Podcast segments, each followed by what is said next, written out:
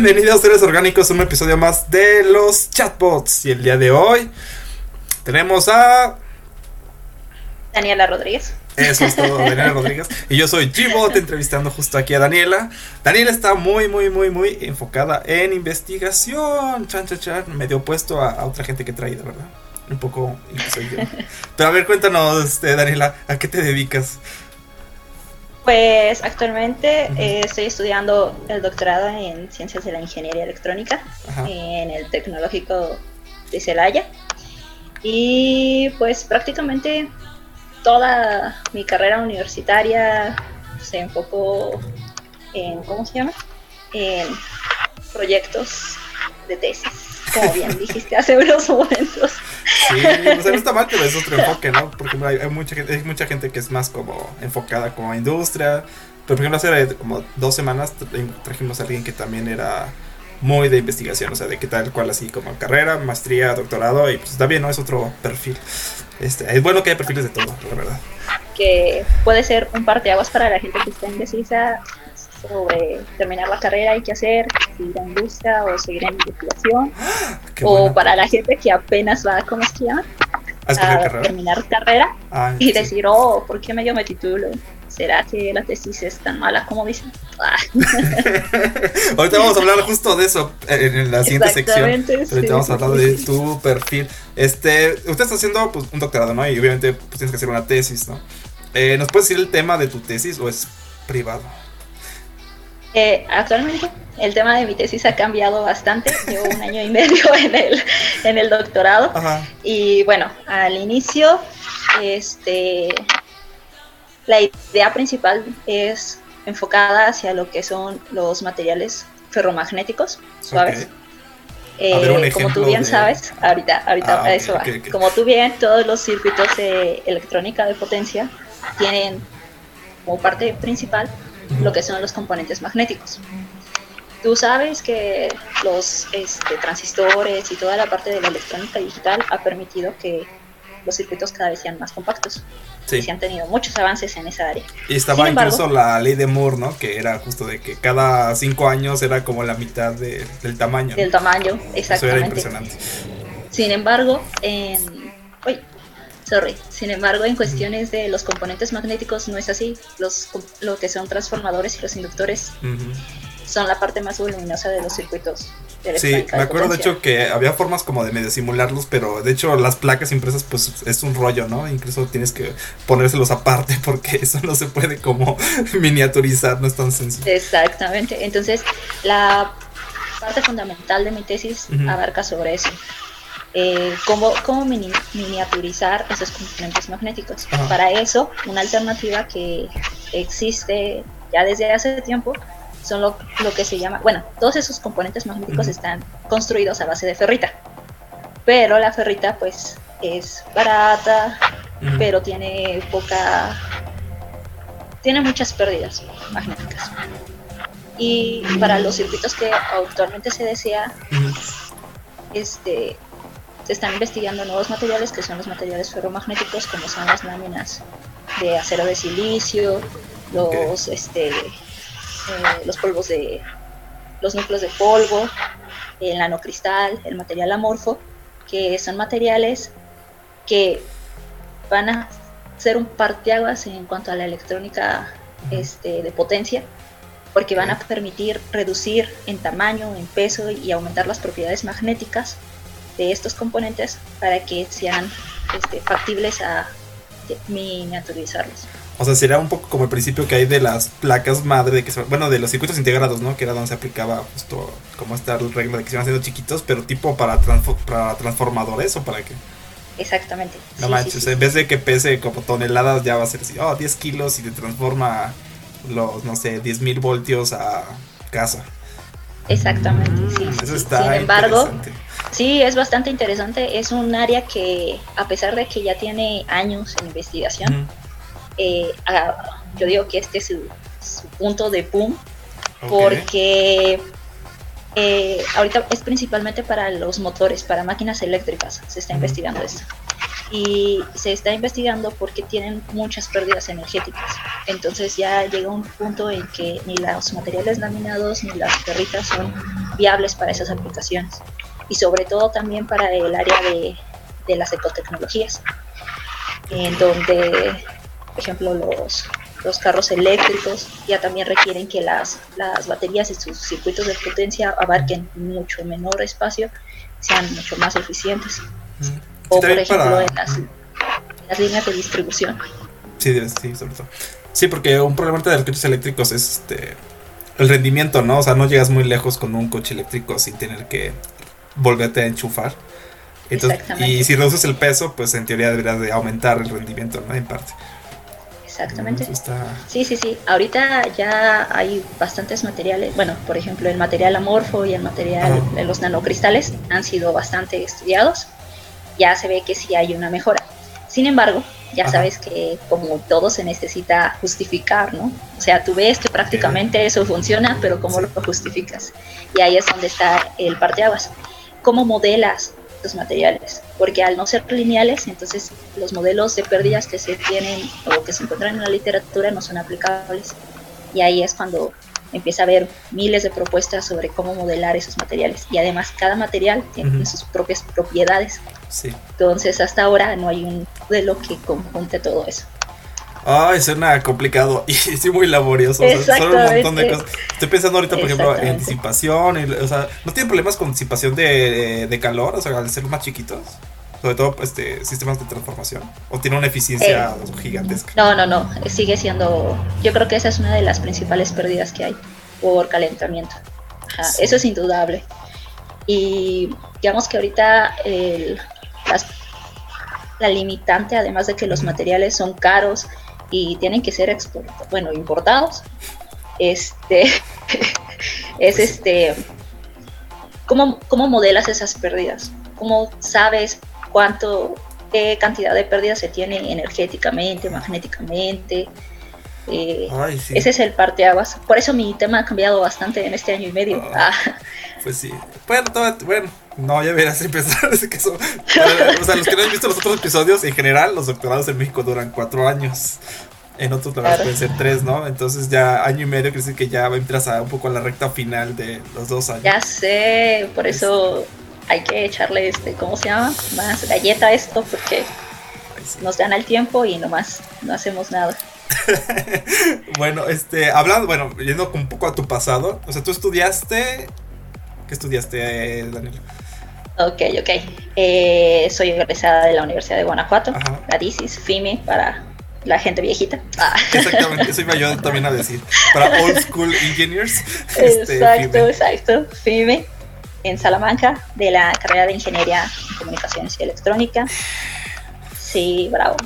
Eh, egresé de ahí, que luego platicaré mi experiencia. A ver, pero pausa, pausa. ¿Cómo escogiste este, estudiar? ¿La este, carrera? Ajá, esa carrera. ¿Cómo- ¿Tuviste un momento mágico de decir, oh, estudia comunicaciones electrónicas en Salamanca? No, no, de hecho fue, mm, es este, ¿cómo se llama?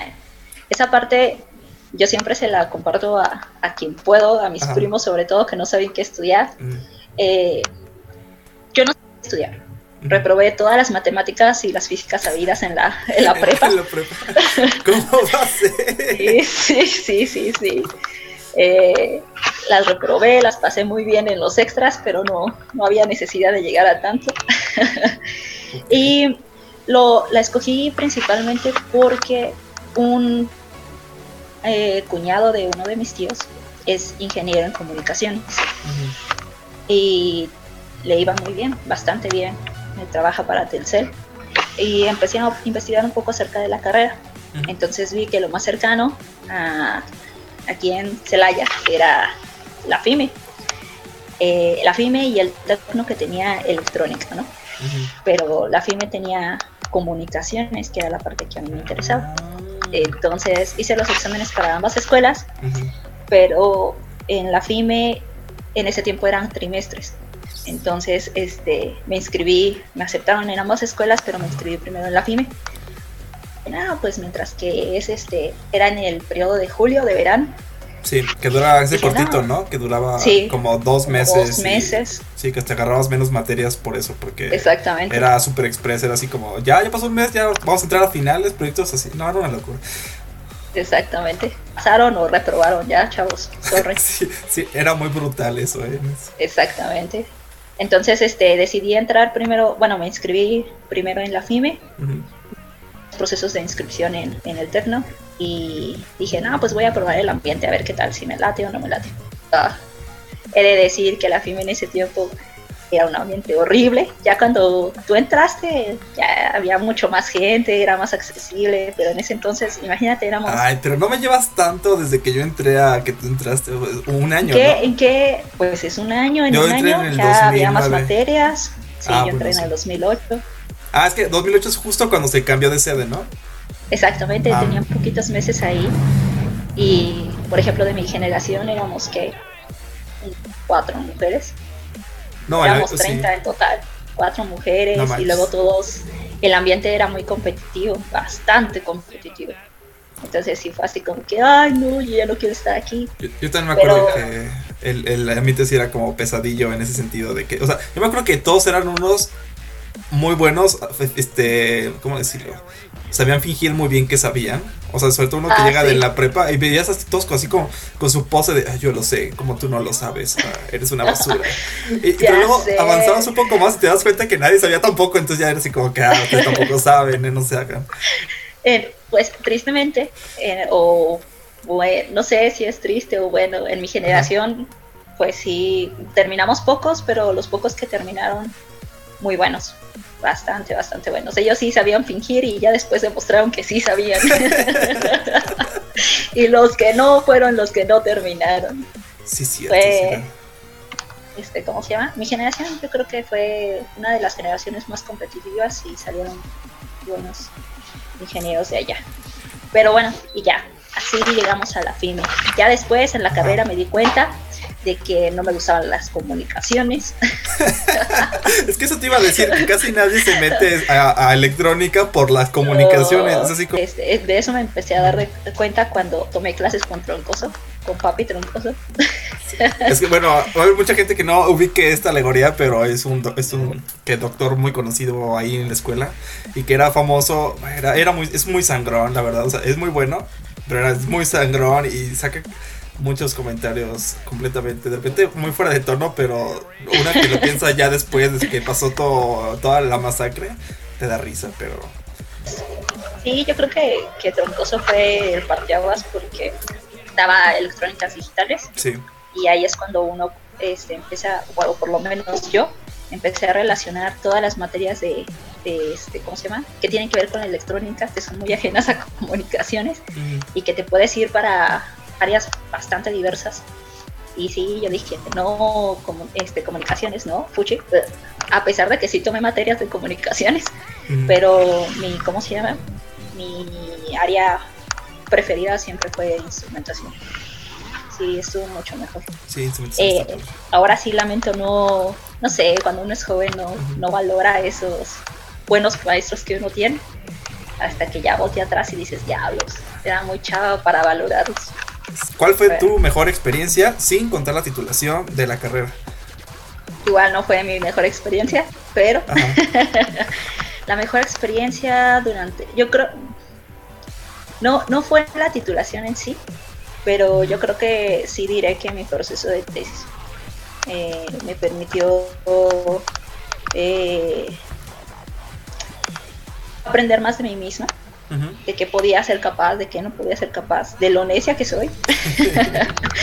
y sobre todo de, estar, bueno, no sé, eh, mi experiencia junto a mi asesor fue bastante, bastante buena. Hasta la fecha sigo diciendo que eh, me arrepiento de no haber tomado este mi servicio social con Castro o haberle puesto más atención en clases.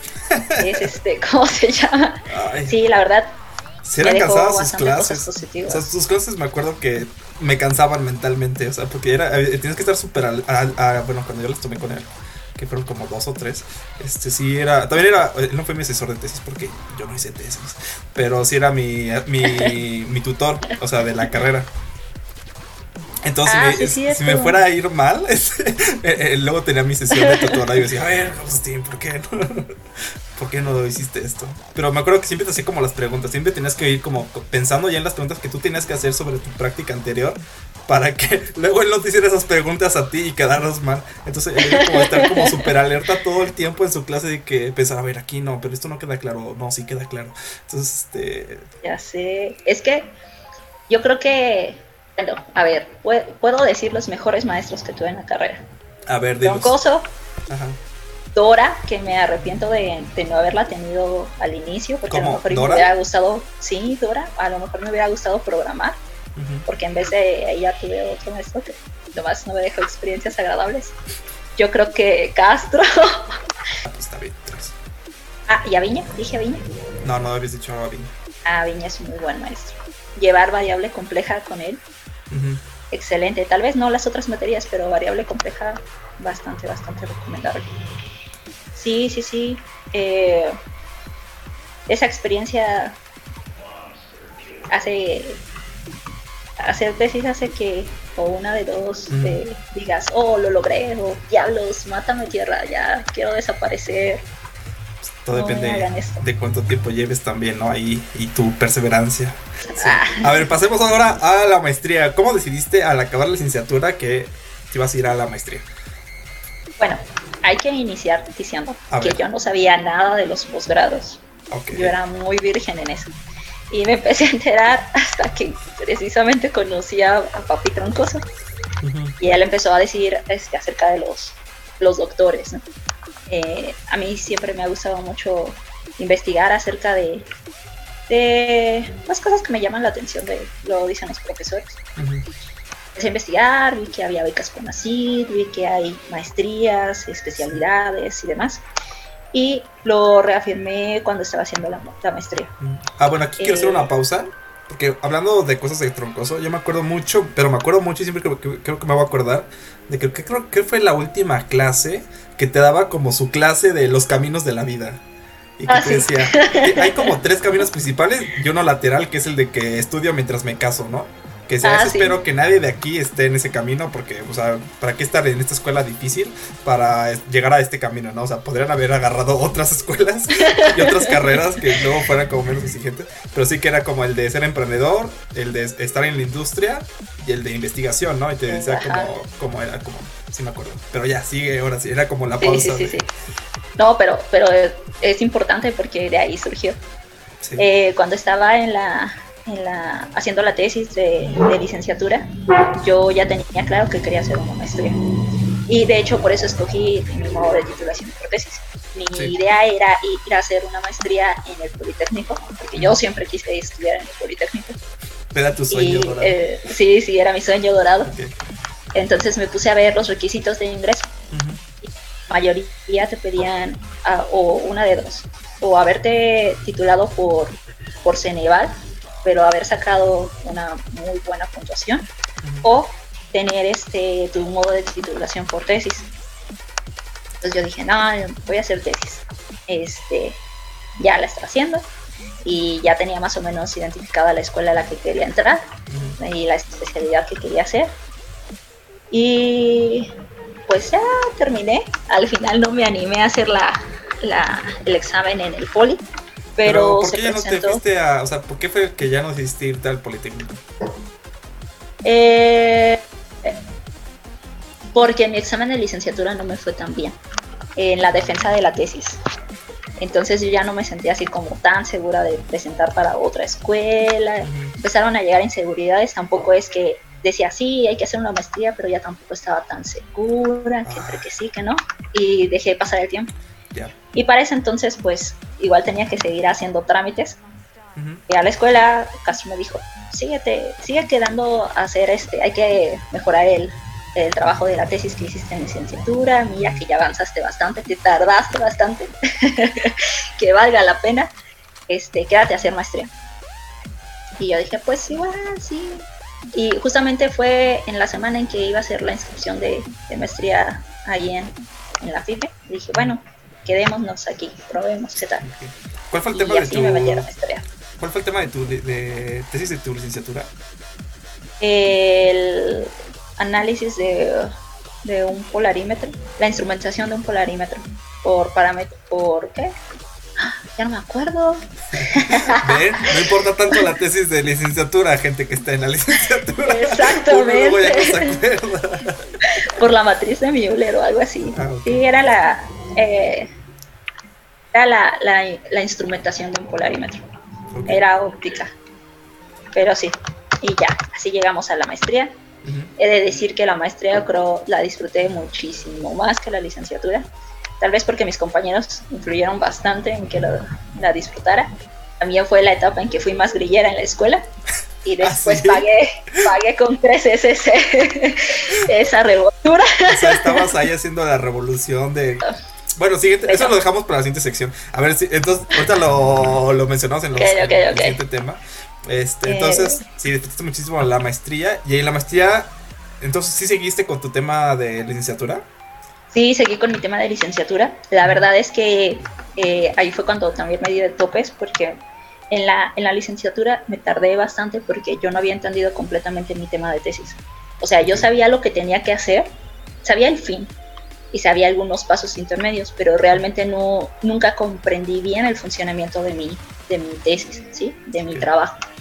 Entonces cuando entré a la maestría, yo ya, ya sabía las deficiencias de mi sistema, lo que tenía que mejorar y los FU y FA de proyecto.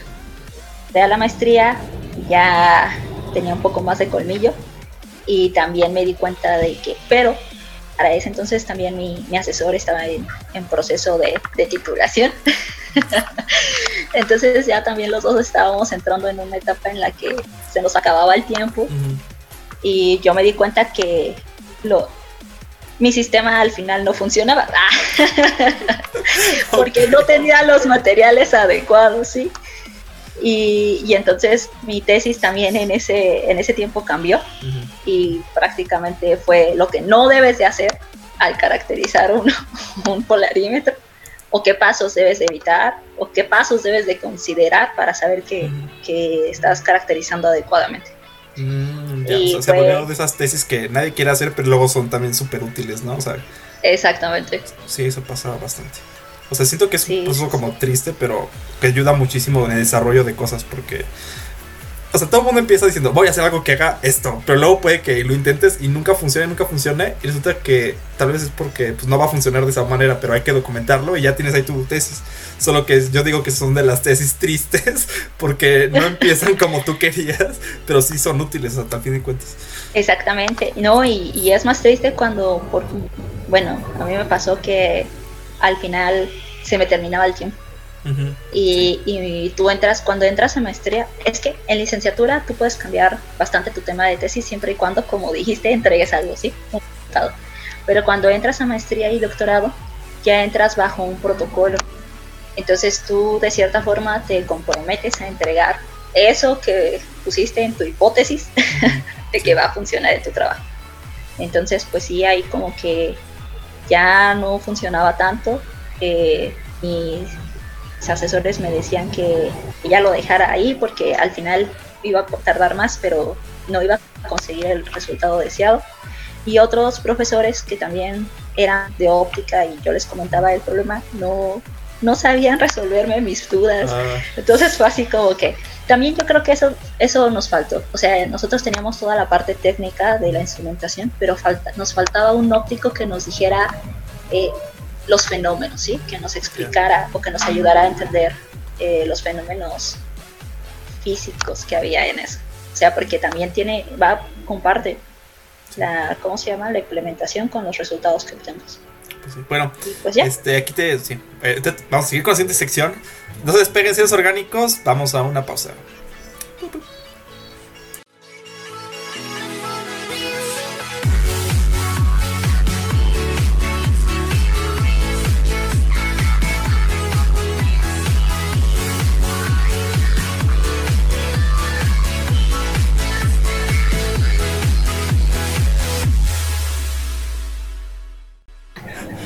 Bienvenidos de vuelta a Seres Orgánicos. Aquí seguimos la entrevista con Daniela Rodríguez. Yo soy su servidor. Chipot, estamos hablando de la formación de Daniela. Bueno, ya acabamos casi toda la, la maestría y nos quedamos en el tiempo límite que te ponen para hacer la maestría. O sea, porque cuando, bueno, aquí en, México hay programas de posgrado de calidad y en esos lo que te dan a ti como este, estudiante de posgrado es una beca, ¿no? De, que es la beca CONACYT, de la tía Connie, conocida comúnmente. Pero la condición que te pone muchas veces la universidad es que tienes que acabar en un tiempo límite. O sea, tal cual el CONACYT donde yo tengo, lo que le importa es que acabes tu posgrado pero si no acabas a tiempo califican mal al posgrado, o sea, tu escuela de posgrado. Entonces el posgrado es el que te mete a ti la presión para que acabes a tiempo. Porque si no acabas a tiempo, luego ellos les pueden bajar su categoría de, de, calidad y si ya sería más un posgrado y ya no tendrían becas y ya no tendrían el dinero que da también con así da los laboratorios y demás y aparte el apoyo para estancias. Ah, apoyo para estancias, sí, cierto, y eso es bastante también. yo creo que esa es también una de las principales este, diferencias entre los diferentes tipos de posgrado que hay.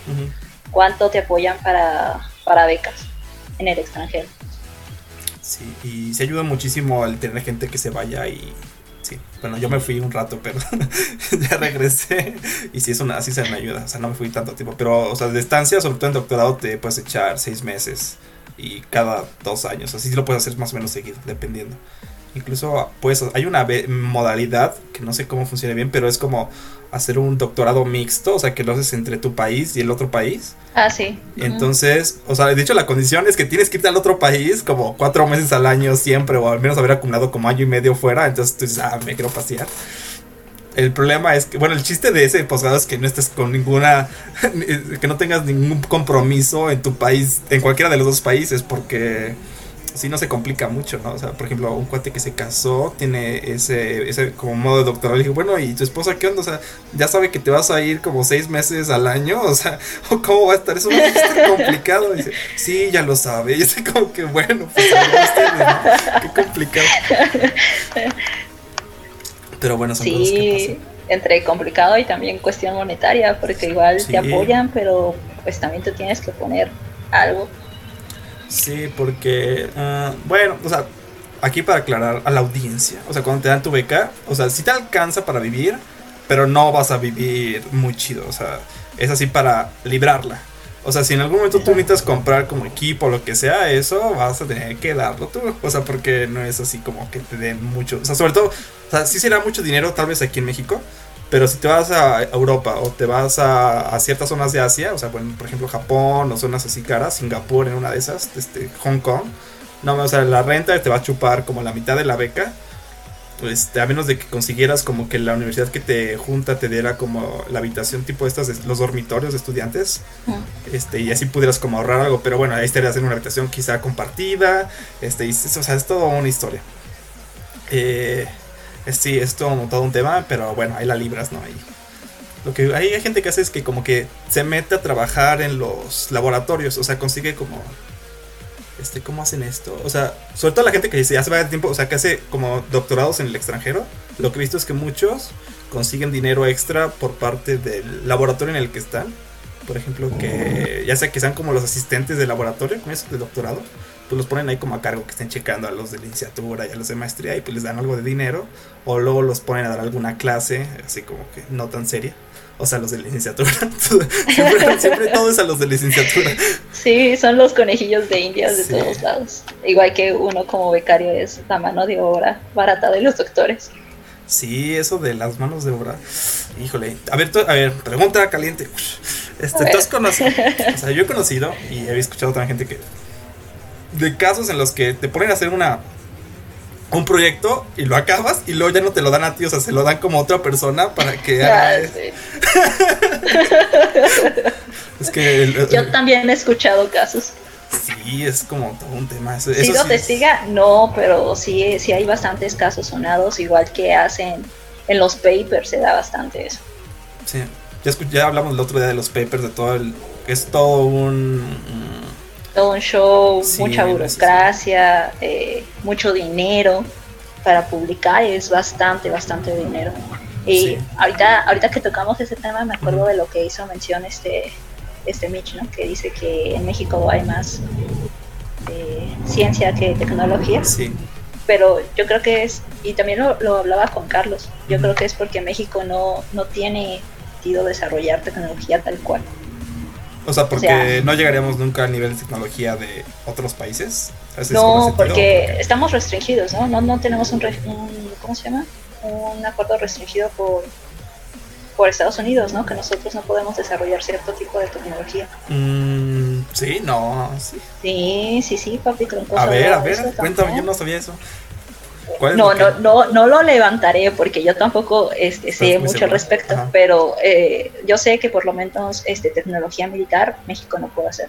Ah, bueno, eso. Y es un bloqueo por, por México. Y es que estamos, o sea, la mayoría de las, ¿cómo se llama? De las tecnologías avanzan o se hacen para armamento. Por ejemplo, de ahí empiezan a surgir bastantes cosas. Sí, por ejemplo, los, los gringos, los Estados Unidos, o sea, mucho dinero, tienen muchos convenios de investigación con universidades, lo que le llaman como la milicia y las Fuerzas Armadas, y son, con, y son contratos fuertes, o sea, simple, pero también porque el país tiene un presupuesto al ejército así descabellado, o sea, creo que es como el 30% del PIB se va ahí, o sea, entonces, y el PIB de Estados Unidos, o sea, que es como el de toda América Latina, es como toda América Latina le metiera dinero, todo el dinero que generamos a América Latina se lo metiera al ejército gringo. Este, y también, por ejemplo, donde vi que también pasó eso fue en Israel, precisamente, fue como parte de la política, pues veas, es que Israel está en guerra todo el tiempo, este, como su manera de sobrevivir en parte fue como desarrollar tecnología militar especializada para su territorio que al final eso genera dinero. Eh, porque luego lo venden además. Inversión, exactamente. Sí, siempre hay guerras, desafortunadamente. Sí. bueno, sí, en el militar sí. Ah, ese es un buen tema. Luego les voy a contar a los dos para que discutan sobre la tecnología. Yo aparte estoy un poco de acuerdo de Michelle, del, bueno, del capítulo pasado que este, con este Mitch, de que, o sea, sí hay un enfoque muy fuerte, sobre todo en investigación, en, o sea, en ciencia como más pura que aplicada. O sea, sí hay gente que es ciencia aplicada, pero siento que es como más. Pero, ¿sabes también por qué siento que es? A ver. Porque con ACID, uno, uno quiere ser doctor, ¿no? Finalizas tu doctorado y ¿qué, qué es lo que sí? ¿Hacer un postdoctorado o, entrar a un laboratorio? Claro, aparte de que tengas, o sea, tienes poco tiempo después de hacer un doctorado para hacer un postdoctorado y que con así te lo, te lo patrocine. Sí, porque también te ponen edad, ¿no? Hay varias cosillas. ¿Cuál es el claro, sí. Eh, te pone más que edad es el tiempo en que después, creo que tienes un año o año o dos años después de que terminaste el, doctorado para hacer un postdoctorado y que te lo financie con así, ya sea en nacional o, extranjero. Y después de eso, o sea, terminando tu doctorado, si tienes, no sé, cierto número de publicaciones, aspiras a hacer a un, un PRESNI, ¿no? Ajá, sí. Bueno, aquí, a ver, eso no lo platicamos la vez pasada. A ver, platícanos de, ah. de justo del Sistema Nacional de Investigadores, o sea, lo de los SNIs, porque de los como niveles que hay de... Ok, ok, ok. Yo no voy, eh, pero no hay que decir, no, no digas cantidades de dinero, eh, eso. No, no, de hecho ni siquiera sé eso, lo sé. Ah, bueno, yo sí sé, porque, porque lo pueden ustedes buscar y viene que cuánto dinero te dan por ser tal nivel de SNI, porque es un complemento a tu, a tu salario de la universidad. Claro, claro, claro. Eh, bueno, el CONACYT es el Consejo Nacional de Ciencia y Tecnología de México, el que patrocina toda la investigación que se hace en el país. Y eh, para eso uno quiere ser doctor, ah, para aspirar a ser un SNI. Eh, los SNI son los grados de doctores que hay y de acuerdo al grado que seas, te van dando un estímulo adicional al, al que tú percibes por institución educacional, por trabajar en un laboratorio, etcétera. Y el CONACYT, por ejemplo, cuando tú terminas, tú puedes ser aspirante a, a un SNI siempre y cuando cumplas con un cierto número de requisitos, entre ellos es la cantidad de publicaciones que realices. O sea, CONACYT así evalúa. Otros países no, pero México así evalúa. Entonces, era como, como decían los, este, la mayoría de los doctores que yo he conocido, eso dicen. O sea, tú sabes que hay miles, miles, millones de papers que se publican al año en todos los temas y cuántos de ellos son idos, cuántos de ellos realmente tienen un aporte, como decía Michelle, este, tecnólogo, tecnológico, cuántos de ellos este, son aplicaciones mm, viables o que se puedan hacer prontamente. Y muchas escuelas publican para pues para difundir la información.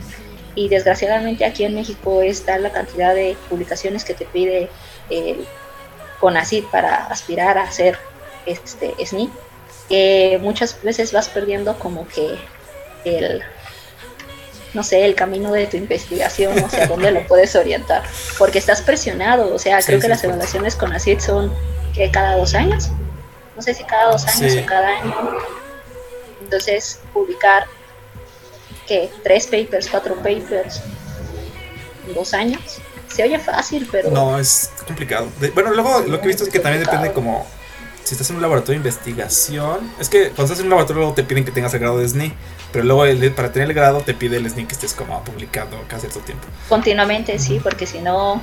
Ya, ya caes. Ya no, ya no eres digno de eso. Sí, está, está, fuerte, o sea, como bueno, el otro, el que anterior mencionabas, pues como todo el proceso justo de los papers, y, o sea, sí es, o sea, no es como rápido, o sea, tienes que estar como en el trámite de uno mientras estás haciendo la siguiente investigación para no quedarte atrás y o al menos estar como trabajando en paralelo como en tres para que cuando uno salga ya empezarlo a meter y luego que salga ya empezar a meter el siguiente y así te la vas llevando. Solo así lo alcanzas porque si no...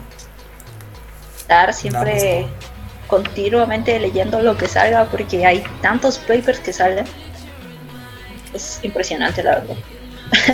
A ver, y ahora cuéntanos como de tu experiencia en el laboratorio ahí en el, tecnológico de Celaya, o sea, porque eso ah, lo platicamos. Ajá, y por ejemplo, en unos, o sea, te piden, por ejemplo, checar cuando llegas y cuando sales y eso.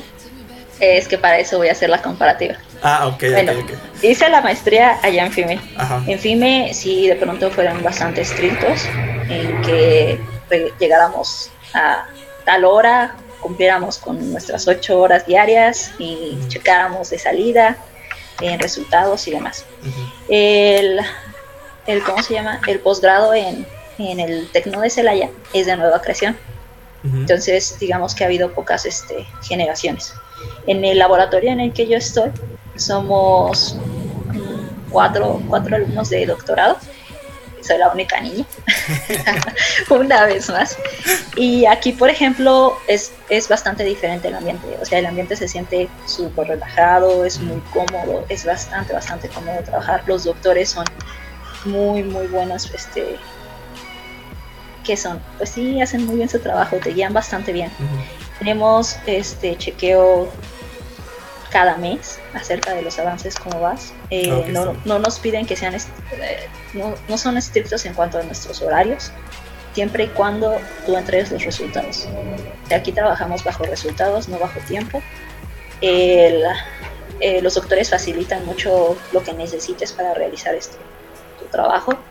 Es, sí se ve mucho la diferencia, o yo lo noto porque en, en la FIME, hay demasiados recursos, o sea, los laboratorios son bastante, están bastante equipados, los equipos de cómputo, o sea, sí se ve que simplemente el acceso a bases de datos es ah, bastante, bastante. Eso se nota mucho, o sea, desde que te dan como el acceso, por ejemplo, a, papers que puedes leer, eso también es luego un indicativo, porque hay, o sea, hay universidades que te dan así como casi toda una lista gigante y dices, no, pues ese nunca lo voy a leer, pero bueno, está padre que esté ahí. Y otros te dicen, no, puedes leer esta, esta y esta revista, esas tres. Exactamente. y tú te así como que nada más esas tres. Y cuando te encuentras una que no está, híjole, tienes que mandar el correo de, de, oh, por favor, este, o sea, porque si no, no en teoría no podrías visitarlo, ¿no? Porque, pues, o sea, ¿cómo lo leíste si no tienes acceso? Exactamente. ya sé, ya sé. En teoría. Exactamente. Luego chequen la historia de niñas katanas. Este. sí, eh, y por ejemplo aquí en el Tecno sí es, este, los recursos son un poco más limitados. Más, sin embargo, los, los doctores te apoyan en, en lo que necesites, pues. Y sí, es, es bastante, bastante cómodo. Yo me siento sí, mucho más a gusto trabajando acá. También ahí viene la importancia de saber qué es, cómo escoger a un asesor, ¿no? Porque si bien decía Castro, un asesor es como, como si escogieras a tu pareja de toda la vida, así es, porque pues te casas y tienes este, confesiones y demás. Entonces, pues sí, hay que saber con quién firmar. A ver, ¿y cómo, ¿Con quién firmaste tu contrato de, vida académica? Sí. ¿Cómo lo es este, Pues fíjate que fue. Mi hermana estudió la carrera de mecatrónica en el Tecnológico de Celaya. Entonces estaba haciendo sus trámites de titulación y la acompañé un día. Y ella me dijo, oye, ¿por qué no has investigado? Porque yo me quería ir a la UAC a estudiar el doctorado. De hecho, ya había contactado a un doctor y ya había ido a la escuela, ya me había informado y estaba así como que finamente decidida. Pero la diferencia es que para entrar al doctorado tú prácticamente presentas tu proyecto. Esa es tu, ese es el examen fuerte de, de entrada. Sí, el protocolo, de tesis. Protocolo de tesis, exactamente. Y, y, justamente no tenía un protocolo definido todavía. Mm. Eh, era como octubre y creo que el examen era en diciembre. Entonces era así como que diablos, ¿no? No sabía si estaba a tiempo. Y fui al Tecno y ya dejé, eh, eso también estuvo súper padre, porque dejé mi correo, mi número, ah, esperando así como que sí, te marcamos, pero pues obviamente que uno es así de, ay, nunca me van a marcar. Y así al día siguiente recibí la llamada del coordinador del doctorado, así como que, oye, no, pues este, necesito que me envíes tu, tu CV, en qué te gustaría trabajar, y qué día puedes venir para una entrevista, y que te expliquemos y demás. O sea, estuvo bastante bien porque se nota el interés que tienen en que conozcas ¿sí? el, el, programa y los laboratorios que tienen. Ya fui y me entrevisté con, con, mi asesor, que resultó ser el coordinador de, del doctorado, investigación con todas las demás áreas. Y ya al final, en ¿qué? Mm, octubre, noviembre, diciembre estuve trabajando en el protocolo y ya no alcancé a presentar en diciembre porque iba a ser vacaciones pero regresando en enero ya teníamos este, presentación y nuestra defensa de tesis. ahí ves cuando si va a funcionar o no va a funcionar con tu asesor, porque se tiene que estar comprometido de ambas partes. y sacar un protocolo de, ¿cómo se llama?, de licenciatura, digo, de, doctorado en tres meses, pues sí, fue trabajo de, de ambas partes. No, sí tiene que, o sea, yo también he visto, bueno, otra que estuve ahí en la maestría también vi algunos que cuando, o sea, que mi tutor sí le ayudaba mucho, sobre todo cuando iban a entrar a doctorado. Y sí, o sea, es que sí necesitas la ayuda como de los dos lados, ¿no? Porque, o sea, parece que no, pero los doctores ya tienen un montón de como colmillazo en cómo presentarlo y qué es lo que van a ver y qué es lo que van a revisar y cómo mostrarlo. Y, un montón de, ¿cómo se llama? De ensayos eh, para, y no digas esto, o di esto, o... Porque eso sí es cierto, uno, el, el pez por su propia boca muere, no hay de otra. Y sí, así fue. Sí, he escuchado eso también en las presentaciones, sobre todo de como de tesis y todo, así como uno escuché un consejo que decía, nunca pongas fórmulas en tus presentaciones así como académicas. Porque como pongan, pongan una y ellos vean así como que ahí está donde puedo atacar, ahí te pueden destrozar en... A ver, explícame esa fórmula de ahí, o sea, esa integral de ahí que... Entonces como que, oh, demonios. Así como, ah, pues la integral. no, sí, nada más era ilustrativa. Ah. sí, sí. Pero luego si dices eso te dicen, mmm, entonces ¿por qué la pusiste? O sea, ¿qué quieres apantallarnos? Y, y, lo peor es que a, uno se le pega como esa forma de pensar, así como súper crítica de, así como, a ver, este tipo está poniendo muchísimas fórmulas, pero no está explicando como nada, entonces, o sea, nada más los puso como para apantallarnos a todos. Entonces, si uno se vuelve súper criticón. Sí. Eh, a mí me pasó el otro día así, o sea, creo que un compañero la puso del trabajo así como en buena onda, ah, esta es la fórmula, bien padre, y yo sí, pero, a ver, pero ¿cómo se aplica eso? O sea, sí, eso llegas a esto, pero a ver, el ejemplo, o sea, eso cómo va moviéndose así. Y se no. Y mostró una matriz toda fea que... yo creo que eso también eso también es parte porque tú ya tuviste la experiencia, ¿sí? Y también el, desarrollar un trabajo te hace ser crítico porque tienes que, de una forma u otra, tienes que diseminar un buen de información y agarrar solo lo tuyo. Entonces ya cuando llega ese tipo de cosas es difícil no serlo. Ah, aunque luego crean que uno es sangrón y demás, pero es inevitable. Es que, te, entrenan de esa forma, o sea, tú estás en entrenamiento. Bueno, eso lo vamos a platicar en la siguiente sección, porque esto ya se alargó demasiado. Entonces, seres orgánicos no se despeguen. En la siguiente sección vamos a hablar de cómo revisar papers según este, Daniela. y, y, también cómo nos entrenan para ser como súper escépticos en la academia. No se despeguen.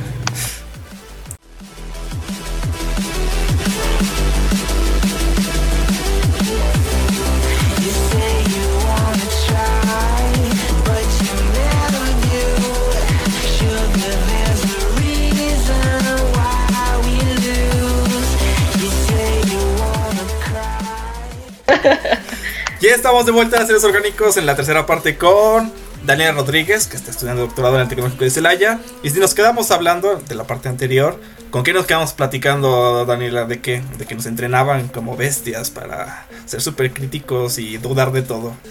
Exactamente, para ser, este, para ser hiper mega egocéntricos. También, eh, bueno, eso depende del doctor, ¿no? Hay unos que sí son mega, mega egocéntricos. Ay, ya sé.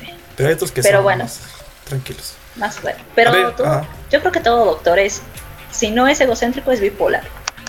Eso es seguro.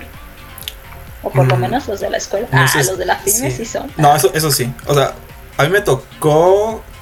Había uno que sí era medio ego, pero.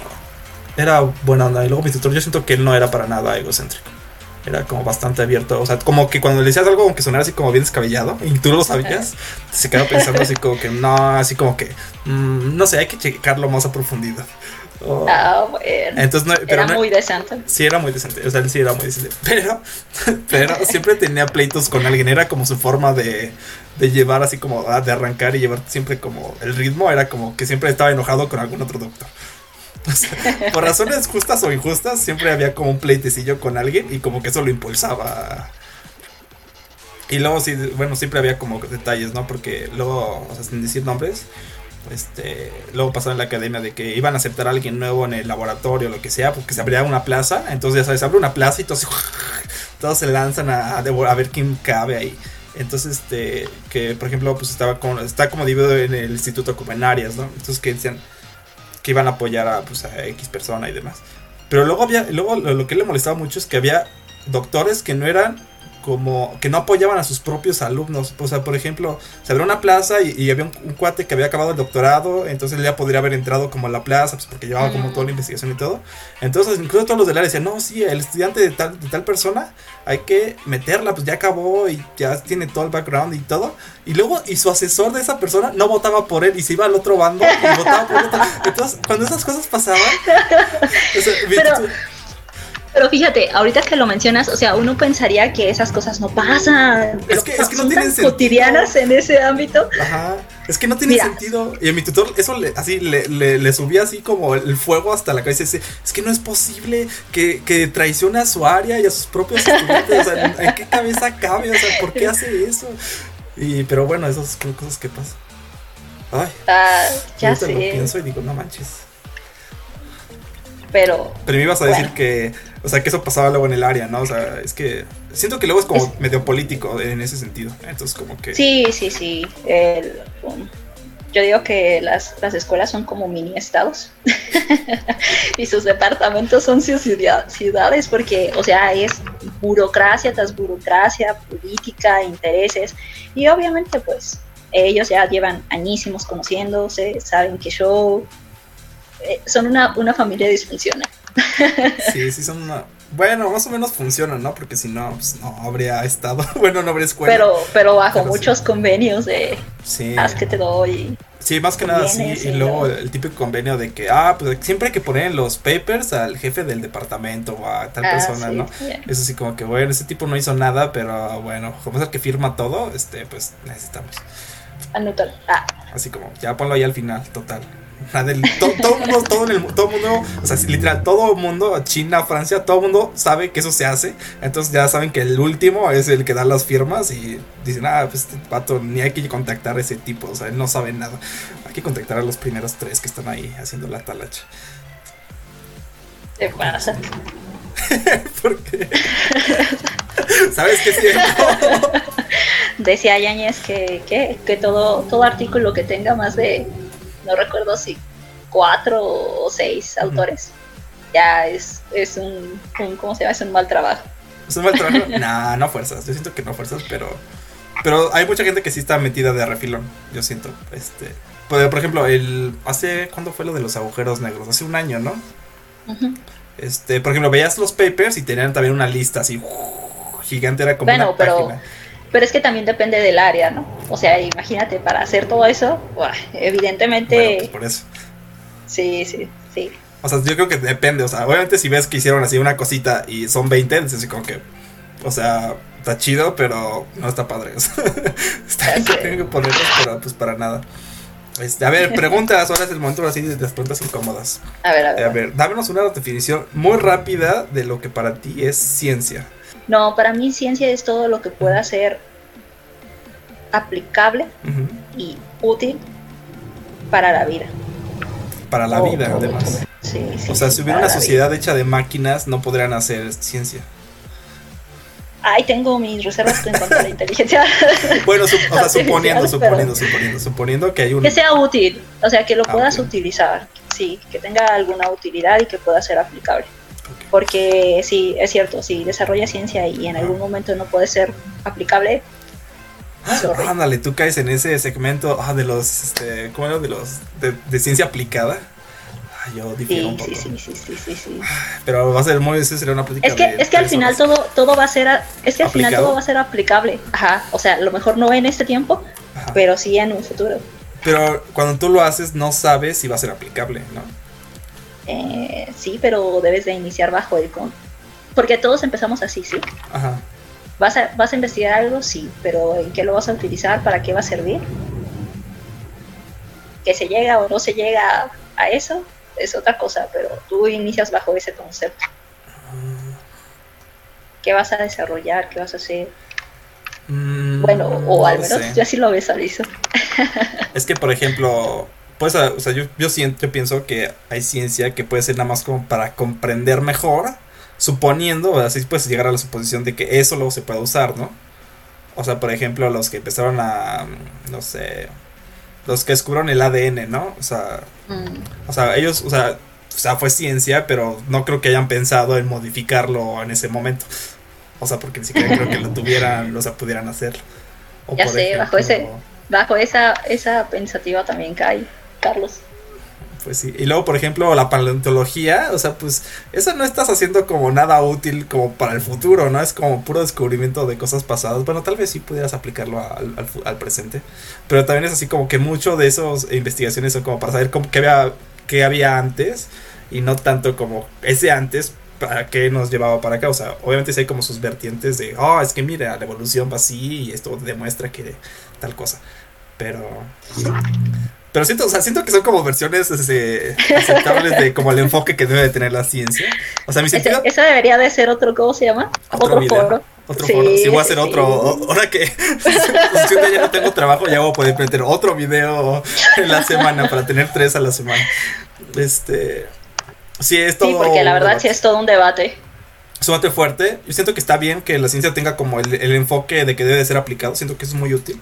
Sobre todo para. Pues al fin de cuentas, la ciencia actualmente en muchos países, si no es que en todos, pues tiene un fuerte componente de todos los que pagan impuestos, le meten de cierta manera dinero, ¿no?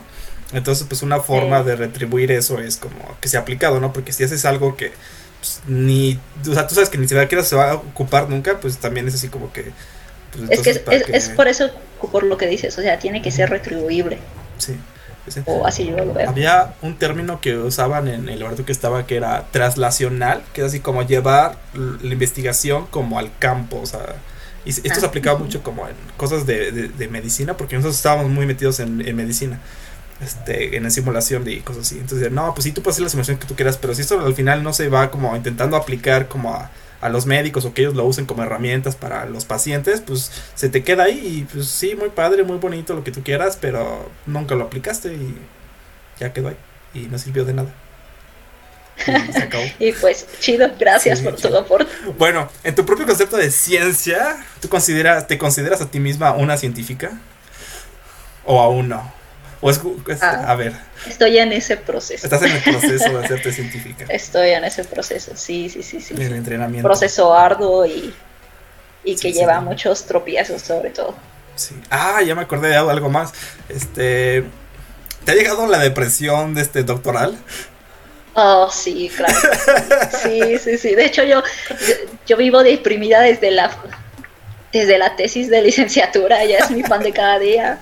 Así es como pastillita el de Hulk, así. ¿cómo es que nunca estás deprimido? Siempre estoy deprimido. Ah, ándale, exactamente. Sí, sí, sí, sí, sí. No, Sí, ¿cómo sé? Es que fíjate que, bueno, pues ya te platiqué más o menos de qué es mi tema de tesis. Sí, Y te platiqué mi tema de tesis de maestría. sí. Vean la parte Entonces- 1 si no la han visto. Ya listo. Mi parte de maestría era, era en parte electrónica digital y óptica. Y ahorita mi parte de, doctorado es electrónica de potencia. Sí. Sí, o sea, es, es un área bastante... Mm, hay una brecha entre esas dos áreas. Y prácticamente mis compañeros de laboratorio son muy, muy buenos.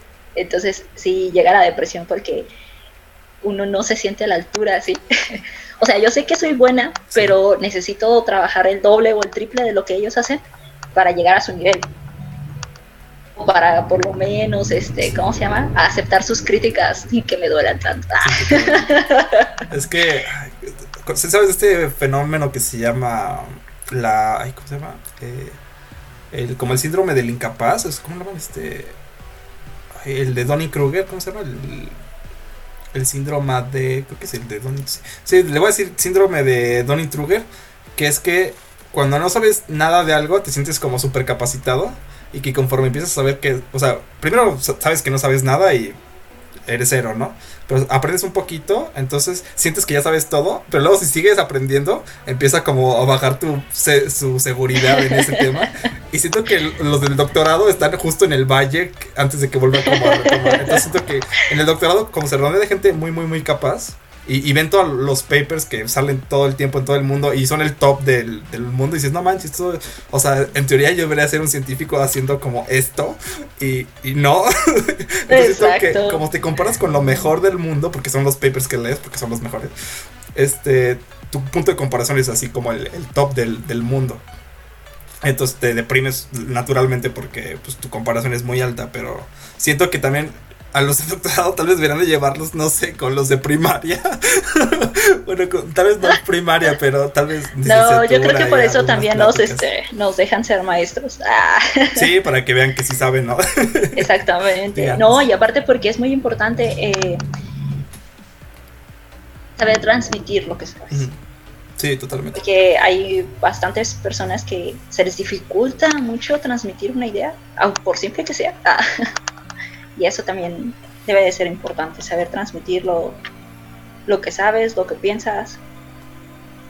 Sí, eso estoy de acuerdo. O sea, porque sí hay de todo, ¿no? Hay gente que sabe muchísimo y todo el mundo sabe que, que saben, pero cuando empieza a explicarlo nadie le entendió nada. O en cambio, alguien normal, bueno, medio, llega y lo explica y todo el mundo lo entendió a la primera y, es mejor profesor porque lo supo decir como todos lo iban a entender. Exacto. Mira, eh, eh, ahorita estoy este, leyendo un buen de papers que te mandan a un buen de referencias, o sea, y, ah, para, y tú dices, ¿por qué diablos? Ah, era como decías de tu tema de, tu tesis, ¿no? O sea, uno pone o escribe lo que piensa que le va a servir o lo que te gustaría a ti haber encontrado. Yo no sé por qué en los papers no hacen eso. Siento porque tiene un límite, ¿no? De, o sea, de tamaño sí, pero, o sea, a veces lo rebuscan tanto cuando es tan fácil ponerlo en unas dos líneas. Sí, a, veces, a veces citan una, por ejemplo, una fórmula. Sí, como la fórmula de tal persona, ¿no? Y te ponen la cita, en vez de poner la fórmula ahí, o sea, eso les hubiera tomado nada, o sea, y eso no cuenta nada de espacio, y, te lo hubieran puesto así como, y, y, ya está. Pero, ah, no, tienes que ir a la referencia para ver la fórmula. Luego hay gente que hace eso con trampa para que vayas al paper, entonces ya le cuenta como es como un video de YouTube, ¿no? O sea, es como que si quieres saber esto, vayan a la parte 1. Entonces, te tienes que ir a la parte 1 para saber de qué trató el, tema de tesis de Daniela y es así como pero eso es suponiendo que empieces en el, en el video 3 y no en el 1, entonces es medio extraño. Pero sí hacen eso. ¿eh? Es muy raro. Ahí empezó lo de las vistas de YouTube con ese modelo. Es que, es que de hecho, si lo piensas, es un poco como YouTube, este, lo de los papers. O sea, porque sí, tú puedes hacer videos como estos que no tienen muchos seguidores. Este, y pues no son muy valiosos, ¿no? Entonces, por lo tanto, no me pagan mucho. Este, o más bien, no me pagan nada. ¿Para qué? Es puro amor al arte. Sí, así, así exactamente son los Entonces, cuando tienes un, video o un paper muy famoso y muchos este, otros científicos o gente lo está viendo y compartiendo y revisando, aumenta como tu valor como youtuber o como científico y eso es como que chistoso. Es, curioso ese, sistema, aunque luego se presta como a trampas, ¿no? Como las que decimos de, eso de los papers que... o personas que se autocitan. Ah, no una, no dos no tres, hay veces que son cuatro.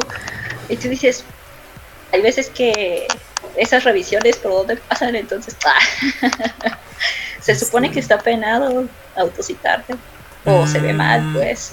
Se ve mal, pero no, creo que no está tan mal. O sea, es que, ¿cómo hacen esto? O sea, sí lo hacen como práctica porque. Y así se ahorran como tiempo de escritura. Y se citan así como, ah, así como vimos en el episodio anterior. Y es su paper anterior. y ella ponen su citilla, ¿no? Pero lo que siento que está, o sea, lo que sí siento que es penado, bueno, creo que es penado, es lo de que como que publiques un paper en una revista y luego le cambias como cosas mínimas y lo intentes publicar en otro. Sí, sí, Porque sí, eso sí, hasta te castigan. Eso sí, hay gente que lo intenta hacer luego así como para sacar justo los números, pero cuando se den, apenas se dan cuenta, no, ya empieza ahí todo el... sí, hay veces que te llegan a bloquear de... ya no envíe, por favor, ya no envíe papers a esta revista. Sí, porque también lo que decías, o sea, si tú estás, o sea, algo que sí me decían mucho es que tú te puedes autoplagiar, o sea, ya sé que no tiene sentido, pero si por ejemplo tú hablas de resultados que tuviste, o, sea, tú y tu laboratorio en el paper anterior, pero no citas tu paper anterior, es un autoplagio. Eh, Entonces es como que, ¿qué? O sea, y luego hasta te pueden acusar de autoplagio. Es como, ¿qué? O sea, ¿cómo van a acusar de, de, yo copiarme a mí mismo? O sea, eso no tiene sentido. Es así como, oh, tú dijiste eso la semana pasada y no te citaste. Este, te voy a meter a la cárcel. Así como, oh, pero no hubo daño. O sea, yo a mí mismo, o sea, yo me dañé a mí mismo. O sea, es, Son cosas raras que uno no. Bueno, que uno ni se entera hasta que empieza a ser uno. O empieza a ver más o menos que hay en ese ámbito. Ay, sí. sí, Esto, esto suena muy divertido, pero estando ahí metidos es así como que no, ¿por qué? Eh, bueno, te voy a hacer la, bueno, la penúltima pregunta. Y es de. bueno, no, van a ser tres mejor. A ver. Intentemos que sean más rápidas. A ver, la primera. Este, ya platicamos un poquito, pero ¿cómo consideras que debería ser como la vinculación entre las universidades y las empresas? ¿O no debería haber para nada vínculo así?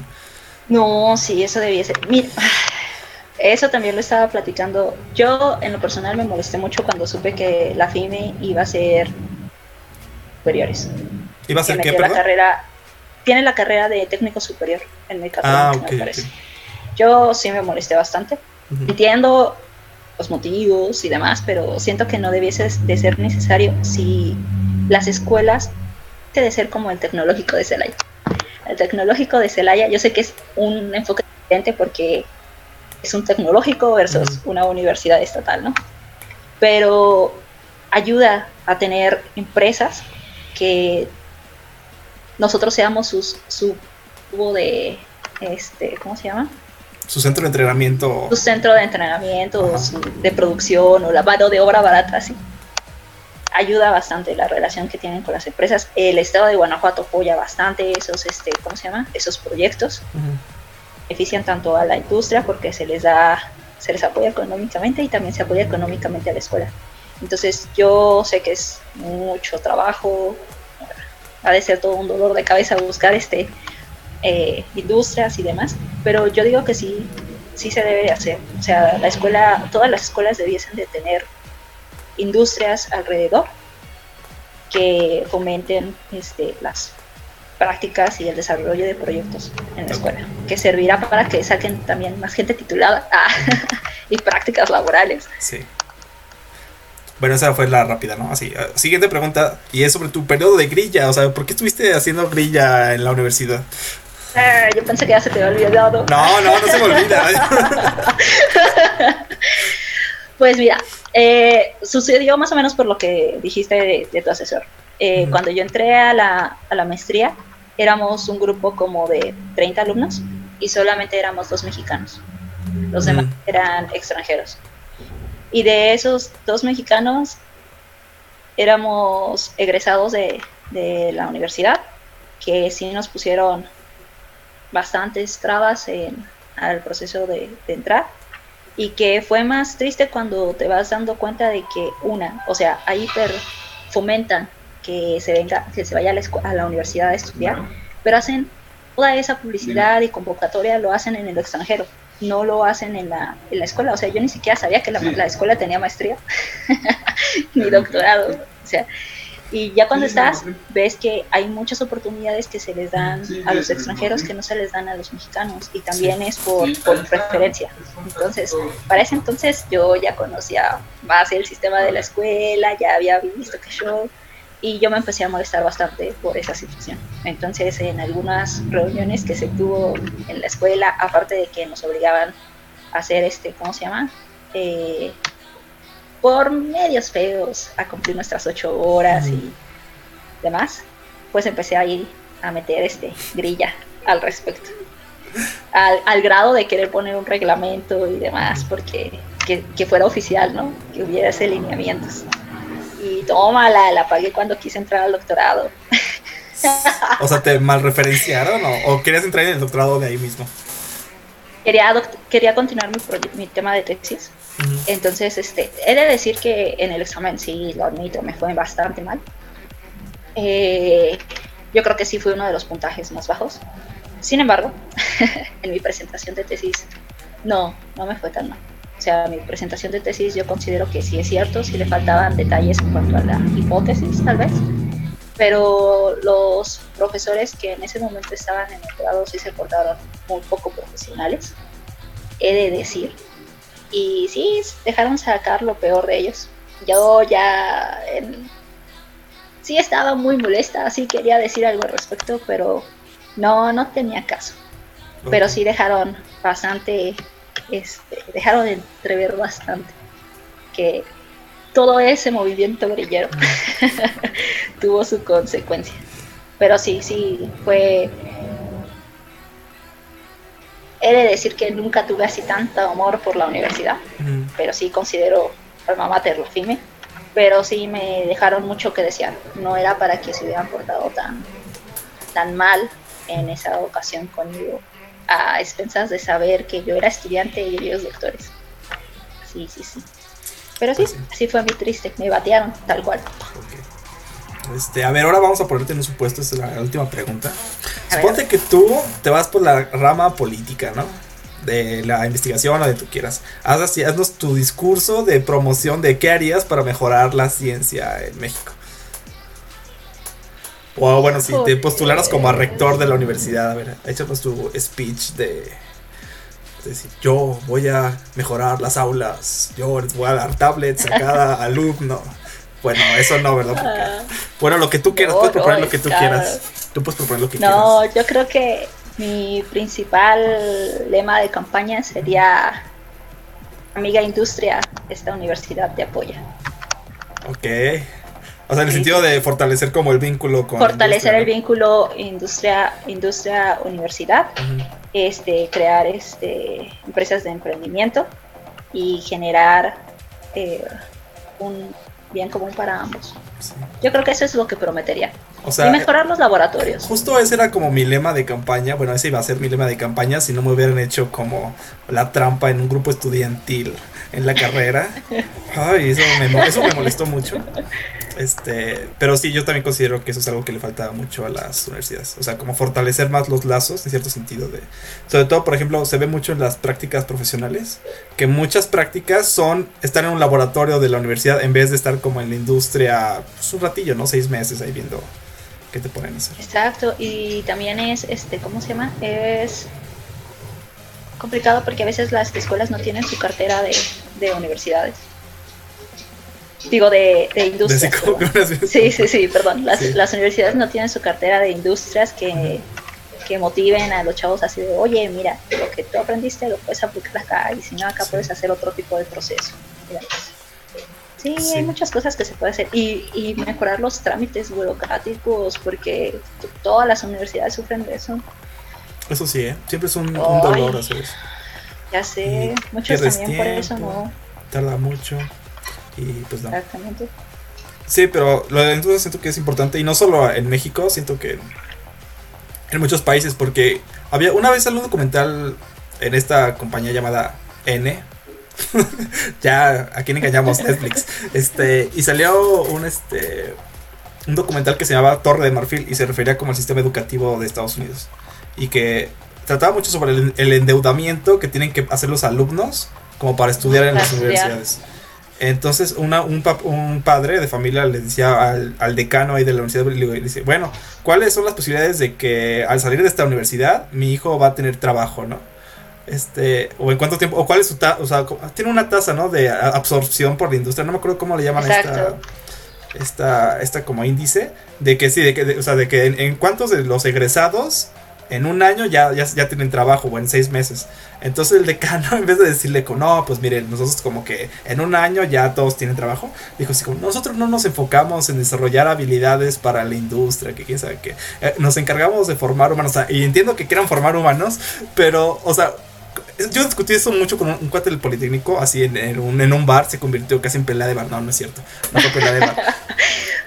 Pero sí fue así, le dije, es que mira, mucha gente entra a la universidad pensando en que va a agarrar las habilidades para tener un buen trabajo. Y si tú no les vas a dar eso en tu universidad, entonces ¿por qué van a ir a tu universidad?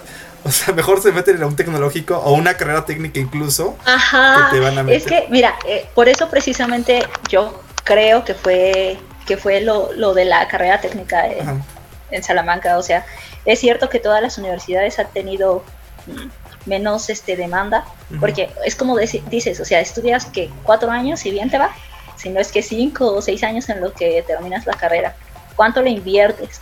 Para que salgas y al final te digan, no, chavo, es que estás este, sobrecalificado para lo que pedimos. Gracias por participar. Pues y en cambio, cuando... Ah, y aparte, este, ¿cuánto le tienes que inyectar a esa carrera? Y hay personas que no tienen esos recursos o hay personas que lo único que buscan es trabajar, que también está mal vista ese enfoque, ¿no? O sea, tampoco es que los, las, los técnicos superiores sean malos, solo que no hay que enfocar o, o, no hay que echar todas las manzanas a ese costal, o sea, se ah, tiene que tener un, ¿cómo se llama? Un equilibrio de todo, o sea, debe haber técnicos, debe haber. Yo siento que tiene que haber la opción, ¿no? O sea, por ejemplo, Exacto. si quieres poner un TCU, pon el TCU, pero con la posibilidad de hacerse carrera, ¿no?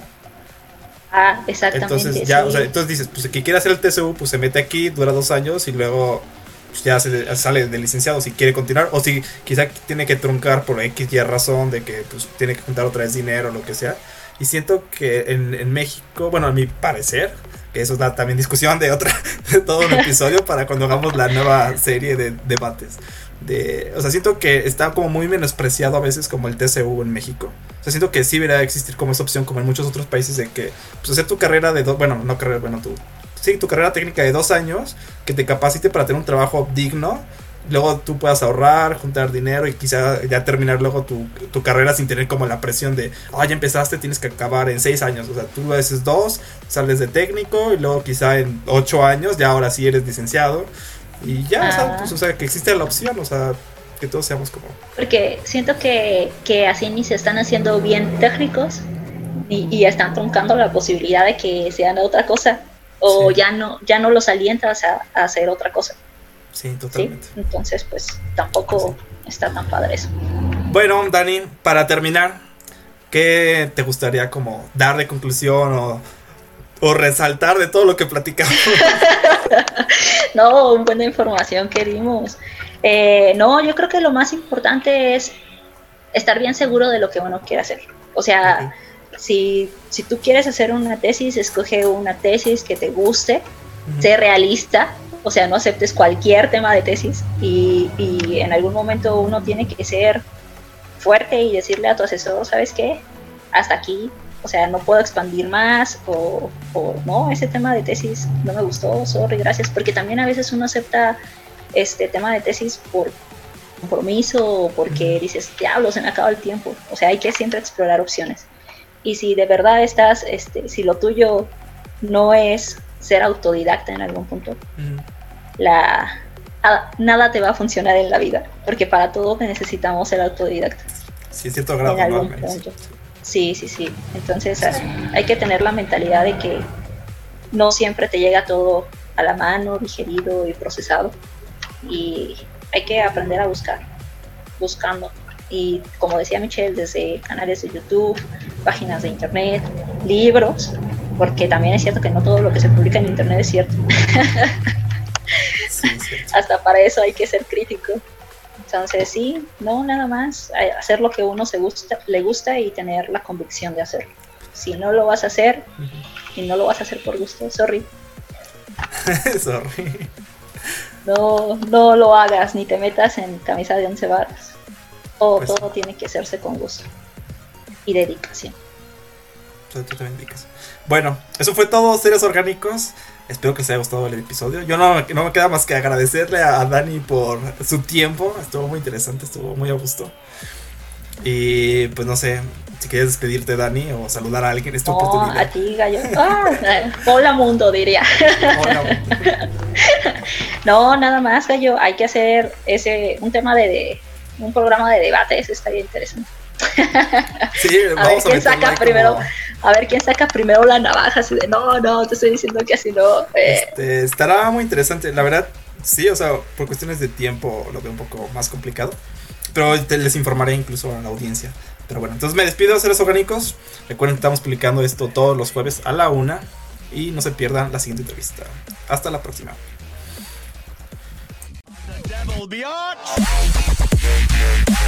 Just kidding, my new catchphrase is I don't give a f-